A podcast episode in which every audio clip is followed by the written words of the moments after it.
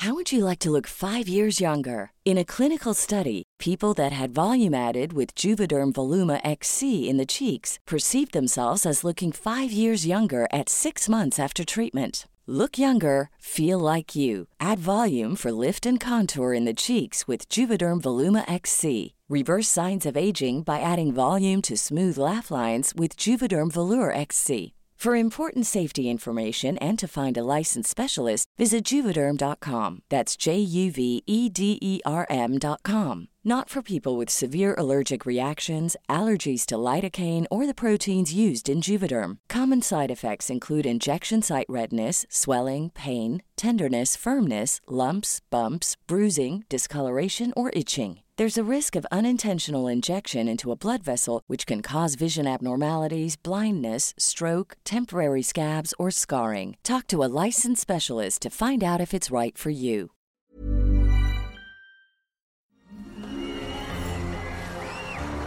Arcadia Media.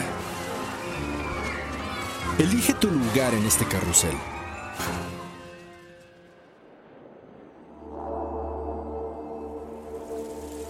Esto es ascendente, un espacio-tiempo que se aleja del mundo cotidiano. Aquí, inicio un diálogo entre mi ser racional y mi yo espiritual. Te invito a sumergirte conmigo en esta constante exploración del ser, a través de los profundos y extensos laberintos de luz y oscuridad que existen en nuestra mente. Deseo compartir contigo las experiencias y caminos por los que he transitado en estos años, sin máscaras ni prejuicios, sin pretensiones ni anhelos falsos comparto contigo este ser que soy, completa y vacía a la vez, siempre en busca de ese rincón de paz que reside dentro de mí misma y que vive dentro de ti. Un destino, tal vez. Un camino, siempre. Somos uno. Escucha, porque esta parte de ti ha decidido comenzar a hablar. Soy Carolina Rizzo, y si esto resuena contigo, te doy la bienvenida a bordo de este barco que navega como un globo azul en medio del océano universal.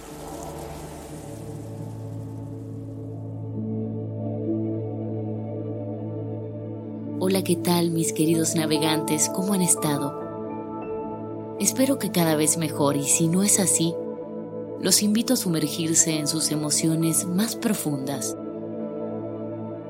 Por más oscuras que parezcan, descubrirán que tarde o temprano siempre la luz llegará a sus vidas. Y si ven que esto no ocurre, busquen la ayuda necesaria para que eso que anhelan se transforme en realidad. Hoy me gustaría hablarles de una plática que da Matías de Estéfano en el Congreso Mundial de Ufología en el 2018. Y en ella habla de la Guerra de Orión. Nos comienza diciendo que todos somos parte de una conciencia colectiva, pequeños aspectos de ella. Algunas personas como él tienen la capacidad de acceder a esa conciencia y recordar información desde el comienzo de los tiempos. Nos pide también que no creamos todo lo que nos dice, porque Él nos cuenta su visión de los hechos pero considera que cada uno de nosotros puede recordar e interpretar toda la historia de otra manera. Sería como ver una película. De acuerdo al espectador, la historia cambia. El objetivo de Matías es ayudarnos a entender para qué estamos en este planeta. Y comienza a adentrarse en el tema de hoy diciendo que nosotros como humanidad creemos que estamos en algo llamado presente. Y debido a que nuestra mente es lineal, pensamos que el origen forma parte del pasado y que vamos hacia el futuro. Sin embargo, para el universo no funciona así. De hecho, es totalmente al revés. Porque el presente es tan solo una percepción ¿Esto qué significa? Que todo lo que nosotros estamos haciendo hoy no es solo una resultante del pasado, sino también de la intención de futuro que tenemos. Debemos recordar que el espacio está condicionado por la perspectiva del tiempo. Y el tiempo es una condición de la evolución del espacio. Si nos fuéramos al origen de toda la existencia, nos daríamos cuenta de que antes del universo como lo conocemos hoy, no había absolutamente nada. O existía el todo. Depende de cómo lo quieran ver. Esa nada era una conciencia tan plena de sí misma que en un momento decidió proyectarse hacia afuera para poder observarse. Pero para expresarse y observarse tuvo que imaginar y esa imaginación en un ser que es el todo implicó que observase hacia afuera todas las variables que eran posibles a partir de sí. Es por eso que decimos que lo primero que surge en el universo es el futuro o la intención de futuro. Lo que va a suceder para esa conciencia en su proyección está sucediendo ha sucedido y sucederá al mismo instante, porque es solo imaginación e intención. Todo esto hace que el ser pueda resonar y decidir qué aspecto le es propicio vivir en cada minuto. Y elige un punto donde comenzar y otro hacia donde quiere ir. A esto se le llama propósito. Esa primera intención que comienza a determinar toda la existencia. Es por esto que como humanos sentimos que venimos a la vida con un propósito, aunque después nos vamos dando cuenta de que no era tan así, de que lo único verdaderamente importante era reconocernos a nosotros mismos en las diferentes posibilidades desde el inicio. Cuando surge la creación, esta conciencia absoluta crea un sonido al tratar de experimentarse. Es el sonido que conocemos como Om.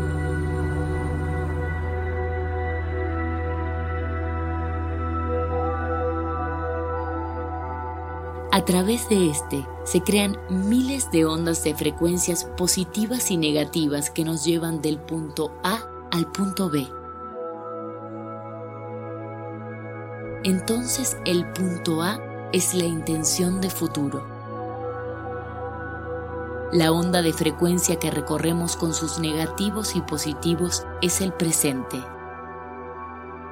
Y el punto B es el pasado y llegamos de nuevo a la conclusión de que en el universo lo último que existe es el pasado. Surge el futuro, se vive el presente y se interpreta todo en el pasado. Es más, hoy en día como humanidad estamos viviendo el pasado, aunque no parezca.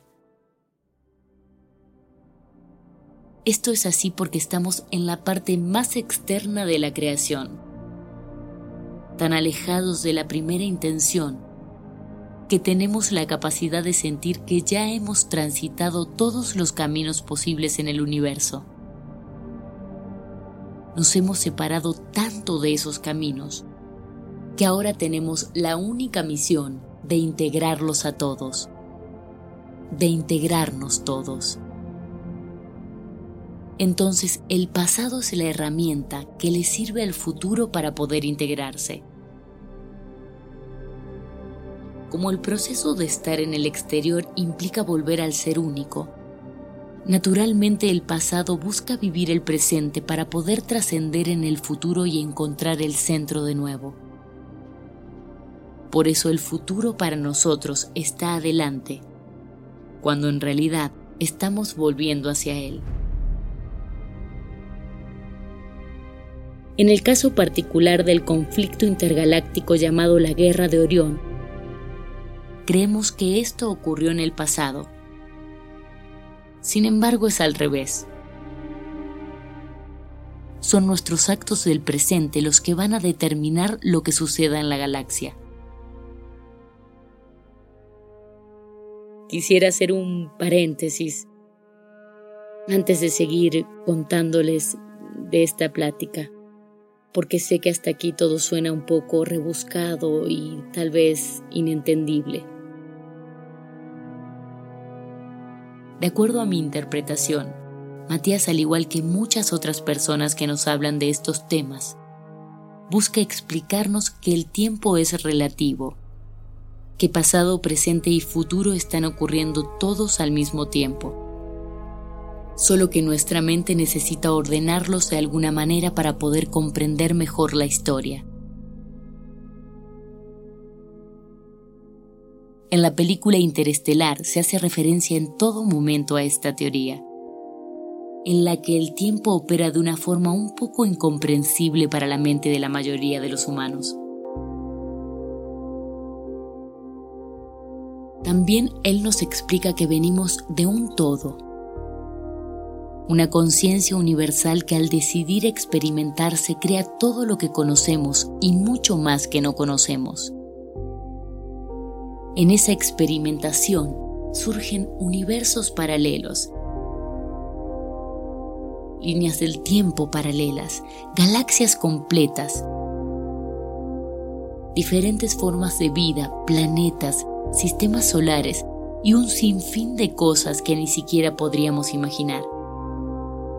Pero sea lo que sea que haya surgido con la creación, el objetivo final es volver a formar parte de esa conciencia única. Dicho esto, quisiera seguir contándoles de esta charla. Matías nos dice que es a través de la conexión que él tiene con sus guías y del acceso que se le concede a los registros de la red donde existe algo llamado eterno presente, en el cual pasado, presente y futuro ocurren al mismo tiempo, que él pudo ver el principio de nuestra creación como especie.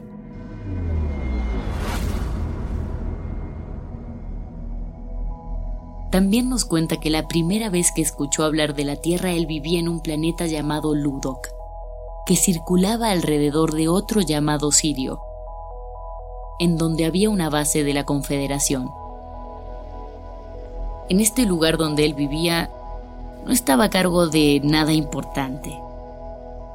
Y por si les interesa, él era un ser de dos metros y medio, de cabeza cónica, ojos grandes y piel color café. Estos ludoquianos, como se les llama, funcionaban como una única conciencia es decir, que si algo pasaba en su mundo, todos estaban informados. En un momento surge un conflicto en otro sistema y se los involucra a ellos. Entonces todos estuvieron de acuerdo que ya era hora de unificar. Para que entendamos un poco más, hay que decir que cada planeta en el sistema universal tenía un propósito y un camino evolutivo la especie que habita cada lugar trata de llevar al máximo el que sea su propósito de evolución. Si es a través del cuerpo, por ejemplo, llevarlo a alcanzar su máximo potencial. Si es a través de la mente, que ésta alcance el mayor desarrollo posible. Y así en cada caso en particular pero llega un momento en la evolución en el que se dan cuenta que es imposible llegar a la unidad si cada uno evoluciona por separado. En algún punto van a tener que unirse y estar todos juntos en un mismo lugar. El problema es que cada especie se centró tanto en sí misma que se olvidaron que todos formaban parte de lo mismo cuando empiezan a surgir los conflictos entre todos estos diferentes seres, nace una intención de los planetas más sutiles, los que están más cercanos a la luz. Ellos dicen, es imposible la integración si no nos unimos todos en materia, en emoción y en mente. Lo que propusieron fue, y si retrocedemos la evolución de todos al punto cero, en que todos juntos, con la experiencia y sabiduría adquirida, podamos volver a comenzar en un mismo lugar y ver qué hacemos con eso. Entonces seleccionaron tres planetas, de los cuales uno de ellos es la Tierra.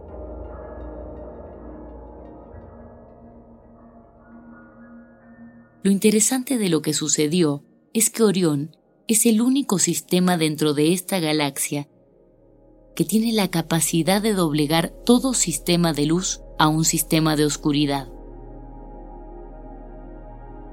Es decir, ser un portal entre los sistemas superiores e inferiores de conciencia. Por lo tanto, quien controlaba Orión controlaba el paso para poder hacer ese tránsito de unificación. El problema era que todos los seres querían hacer lo que les parecía mejor a cada uno, sin estar dispuestos a sacrificar nada para poder realizar esa unificación.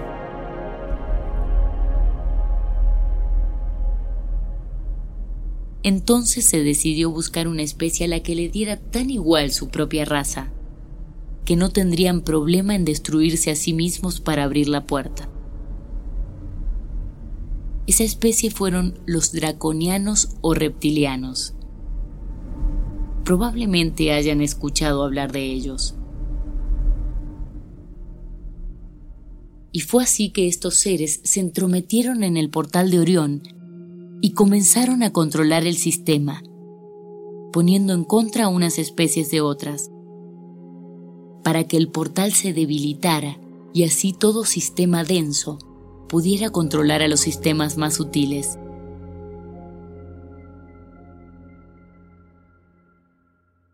Volviendo al proyecto de intención de unificación, debemos recordar que la Tierra fue uno de los lugares elegidos para que todos los seres de esta galaxia al menos pudiéramos venir, nacer y experimentar de la siguiente manera.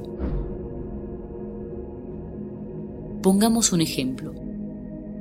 Un niño nace como un ser pleyadiano, conectado, hermoso, lumínico, en una familia en la que el padre es reptiliano, el abuelo es siriano, la madre es arturiana, el primo es lirano, y no se pueden ni ver, porque el legado ancestral y celestial es muy, muy diferente. En estos casos muchas veces ese niño pleyadiano iluminado se vuelve víctima y se pregunta, ¿por qué a mí? Y quiere regresar a casa, al lugar donde siempre ha sabido qué hacer, porque es mucho más fácil estar con otro que es exactamente igual a él. Pero eso no es integración tenemos que recordar que si estamos aquí en la Tierra, fue porque elegimos en algún momento integrar. Pero ¿cuál es el tema? Para poder nacer y conectarnos con nuestra intención de unificación, debemos olvidarnos de todo y empezar de cero. Y un detalle no menor los padres celestiales solo van a poder intervenir pocas veces para poder ayudarnos a evolucionar. Es así como a lo largo de la historia han venido diferentes especies a darnos las herramientas que a ellos les funcionaron. Pero nosotros no vamos a poder salir de este mundo hasta que no sepamos usarlas todas como uno. Y eso es un gran reto para nuestro planeta porque estamos siendo puestos a prueba no solo por nuestros ancestros del pasado, sino también por nuestros hijos del futuro. Porque el pasado nos entrega las herramientas para construir un futuro, y el futuro nos cuenta lo que vamos a hacer si no logramos corregir el presente. Hay que mencionar que nosotros como especie tenemos muchísima energía en nuestro interior, pero no estamos sabiendo qué hacer con ella por lo cual muchas razas dijeron, pues ya que creamos a estos seres y no cumplen su propósito, utilicémoslos para otra cosa. Y luego están las otras especies que quieren que nosotros cumplamos con nuestro cometido, porque si logramos evolucionar, todas las razas van a conseguir hacerlo. Las especies más densas utilizan nuestras emociones, como la frustración, el miedo, el enfado, el dolor, para generar energía de la cual se alimentan. Literalmente nos usan como baterías para iluminar sus planetas. Mientras que los otros seres nos dicen, ustedes son seres de luz, vinieron a crear al servicio del amor incondicional. Y nos iluminan y crean patrones de luz dándonos códigos y mensajes. Y nos dicen, ustedes pueden, porque son los mejores seres que hemos creado, la mejor tecnología biológica que alberga el ser divino. Entonces aquí estamos, en un punto planetario que representa la unificación de todos los niveles. Pero escuchamos voces de abajo que nos dicen, sigan aquí anclados, todo va a estar bien. Y otras voces de arriba que dicen, asciendan a los cielos, que ahí todo es mejor. Lo que debemos entender es que nosotros como ser Estamos en el centro de estas dos realidades. Y para unificarlas, tengo que comprender que es a través del perdón como voy a conseguir mi cometido. Te perdono, porque es gracias a ti, ser oscuro, denso, que vive de mí, que estoy viviendo esto. Porque el cuerpo existe gracias a la oscuridad que diseñó los sistemas para que la luz pueda vivir. Y gracias luz por guiarme dentro de esa oscuridad. Así no me pierdo y puedo volver a mí mismo. Ambas son fundamentales. Cuando logremos unificarlas es cuando se termina la guerra de Orión.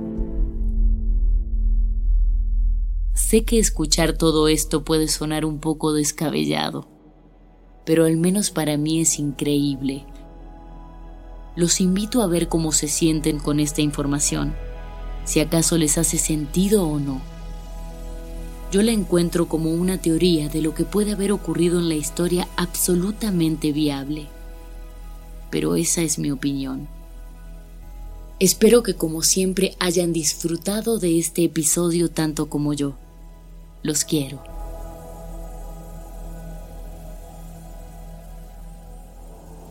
Libera tu conciencia y permite que el espíritu ascienda. Ascendente con Carolina Rizzo. Una producción de Arcadia Media. Arcadia Media.